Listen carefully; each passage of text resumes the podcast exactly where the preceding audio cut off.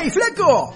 Todo tiene un origen, ¿sabes? Nada es casual. Ahora en Tropezón de Radio, pídenos revolea con historias de letras, palabras y frases para desentrañar eso de ¿quién cacho lo inventó?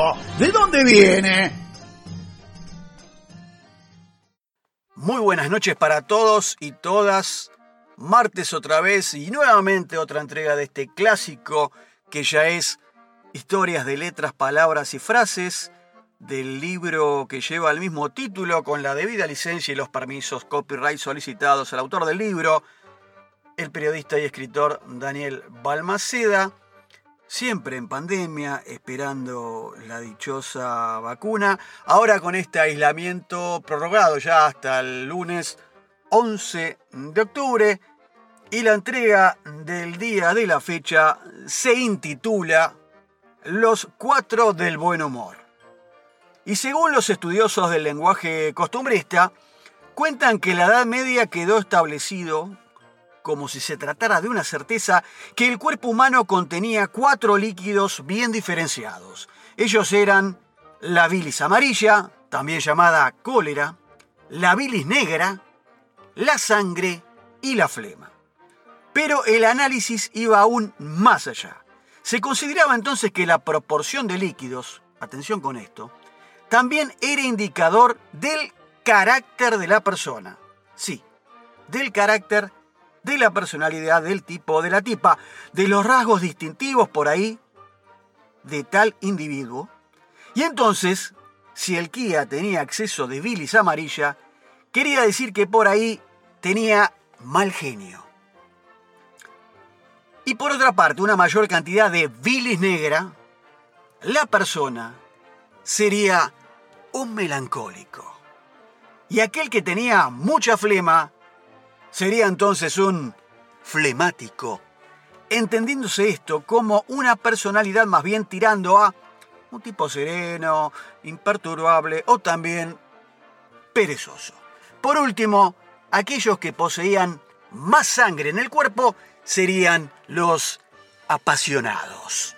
Ahora, este asunto de los líquidos también fue considerado en determinadas afecciones, problemas, sí, en las extremidades, tales como el reuma y la gota. Reuma, del griego que se escribe R-H-E, reuma, y guta con doble T, que quiere decir flujo en griego, y que en latín también quiere decir lo mismo. El nombre genérico de los líquidos fue humor y puede advertirse su clara relación con la palabra humedad por aquella figuración de líquidos en la Edad Media. Y hoy por eso hablamos de buen humor y mal humor. Y entre la oferta de humores, nos concentraremos en la cólera. Y una frase que la grafica muy bien, que es, abriendo comillas, sacar de quicio. La frase sacar de quicio, para entender mejor, antes deberemos hablar del vocablo machimbre. Machimbre se trata de esas maderas que se unen por sus juntas, dado que en uno de los cantos tienen una canaleta y del otro una saliente, como una especie de pieza o ladrillito del Rasti, sí, aquel juego que nosotros los cincuentones hemos jugado y que hace algunos años no tanto ha vuelto a la industria nacional del juguete. Este sistema de encastre se denomina machi-hembrado y proviene de la unión de macho y hembra, obviamente. Ahora, si nos detenemos en una bisagra, el quicio, el quicio, la parte determinada, vendría a ser la hembra de tal sistema. Por eso, cuando algo o alguien se sale de quicio, decimos se saca de quicio, queremos decir que la persona está totalmente fuera de control. Lo mismo ocurre con la palabra delirar, que surge de delirium, voz latina formada por el prefijo de, que quiere decir alejarse, apartarse, y el término lira, lira con Y, que era el nombre dado al surco que hacía el arado. Sí, delirar era entonces apartarse o salirse del surco. Tal imagen como sería la de esta máquina en el medio del campo de aquel momento. Es el mismo sentido que el vocablo extraviarse. Es decir, es o quiere decir salirse de la vía en cuanto a la expresión delirium tremens. Es propio del síndrome de abstinencia de aquellos que toman en exceso los beodos, o por qué no, señores, decirlo claramente, los borrachos. Hasta aquí entonces esta primera parte con el título de Los cuatro del buen humor. ¿eh? Interesante estos líquidos del organismo, la bilis negra, la bilis amarilla y demás. Y ahora entonces cerramos, sí, vamos encarando, ya doblamos el codo, esta imagen medio hípica, burrera, ¿eh? de este capítulo de martes de historia de letras, palabras y frases. Y hoy con oferta de 3 por 1 y vamos con la primera frase común, ¿eh? que dice ser una vampiresa. Ser una vampiresa es el calificativo periodístico moderno, digámoslo, asignado a un tipo especial de actrices del cine de la época dorada de Hollywood. Mira qué interesante esto, de dónde viene ser una vampiresa. Mujeres caracterizadas por esa imagen de Sí, claro, de Mujer Fatal, o en francés, Femme Fatale. Y dice que eh, surgió todo a partir de aquella gran primera actriz a la que los medios le aplicaron este calificativo que fue la señora Fida Vera, nacida en 1890 y fallecida, pobrecita, de un cáncer abdominal en el año 1955 y que en el año 1918, cuando terminaba la Primera Guerra Mundial, ya fue definida por la crítica o los críticos del cine de entonces por interpretar varios papeles, sí, claro, de mujer fatal. La película que la catapultaría a la fama absoluta sería Cleopatra, del director J. Gordon Edwards, un año anterior, en 1917, en una de las primeras adaptaciones de la vida de la reina de Egipto llevada al cine, donde nuestra amiga Ceda aparecía con escaso vestuario. O sea, te, insinuaba, estaba medio en bolaina, decime.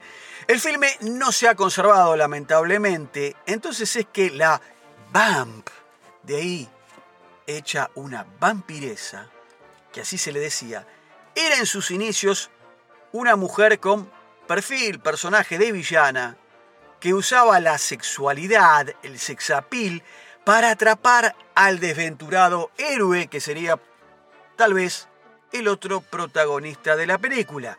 Se la suele representar entonces como una fémina sexualmente insaciable. Es así que nuestra amiga, la actriz Sida Berra, provenía de una familia de clase media de Cincinnati, Estados Unidos, y su nombre verdadero era Theodosia Goodman, pero la oficina de prensa, atención con esto, de la productora cinematográfica 20th Century Fox, para que la que trabajaba la actriz le creó un pasado más a para exacerbar esa imagen de vampiresa, haciéndola pasar, mira vos, por hija de un artista francés. Se ve que en aquel momento todo lo que tenía relacionado que ver con Francia garpaba, y una mujer árabe, otra mentira, localizando su nacimiento en el exótico desierto del Sahara, sí, del Sahara, ¿eh? Sahara continente africano. Interesante esta imagen, mira vos, de, de dónde viene ser una vampiresa. Vamos entonces con la segunda de esta oferta, que es la frase ser un bodrio. La palabra bodrio proviene del latín brodium y este del alemán brod. En ambos casos quiere decir caldo. Y con esta palabra se designaba originalmente al caldo hecho con algunas sobras de sopa, mendrugos de pan, verduras y legumbres, y especialmente al que se repartía a los pobres en los pórticos de algunos conventos, para posteriormente pasar a aplicarse también al relleno de sangre de chancho y cebolla con las que se embutían las morcillas. Mira vos, interesante. Y figuradamente también a esa cosa mal hecha, desordenada y de muy mal gusto. O sea, la palabra bodrio, que derivaba de brod, ¿eh? en latín, o brodium, después por esa cacofonía, por ese hablar, por esa mm, vulgaridad o del sonido, se convirtió, la R desaparece y queda bodrio.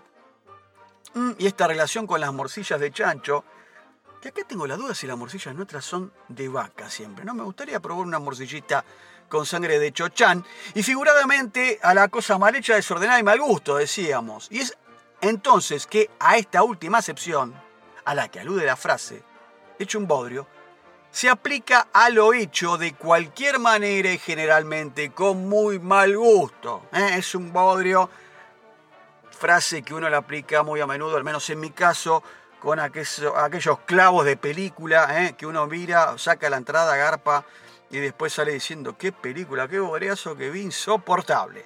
Ahora sí, la última del día de la fecha y la frase es ser un cuco. Y dícese del hombre taimado y astuto que ante todo mira por su propia comodidad. Ser un cuco alude a la proverbial astucia del cuco y en especial a la costumbre de... pará, pero pará, pará, cuco, cuco ¿qué, ¿qué es el cuco? Bueno, el cuco es, señoras y señores, un pájaro. Sí, el cuco famoso es un pájaro esa figura con la que nos amedrentaban a nosotros de pibe, cuídate que viene el cuco, es un pájaro que deposita sus huevos en nidos de otros pájaros para que aquellos pájaros hagan el laburo de él, o sea, que le incuben los huevos al cuco. Para ello el cuco, valiéndose de su apariencia similar a un gavilán, hace huir a la pareja huésped de su huevo, destruyendo lo que encuentre en el nido ajeno y depositando el suyo su propio, para que aquellos que vuelvan, ¿eh? o sea, los que hicieron el nido, se tomen el laburo y lo incuben por él. Un vivo bárbaro el cuco.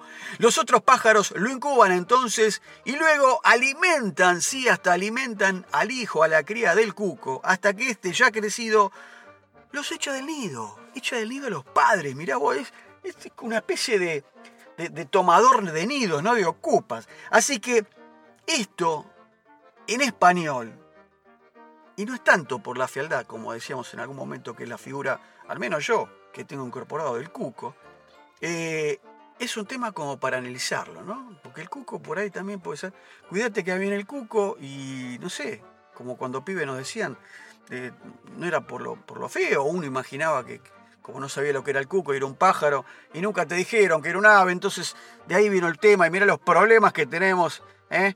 De pibes que siempre hay una cuestión medio de diván. Bueno, hemos terminado entonces ahora sí este capítulo de martes de historias de letras, palabras y frases, echando siempre un poco de luz, tratando de correr el, velo, como quien dice, para estas cuestiones del habla diaria, donde uno mete estas cositas, estas frases, media, eh, eh, estos rebusques del idioma, como para ver si alguien te pregunta, encima te lucís explicando un poco de dónde viene tal frase. Eh, nos veremos entonces, eh, creador de mediante, la semana próxima, a esta hora, por la misma frecuencia y por el mismo dial. Gracias, me están llamando.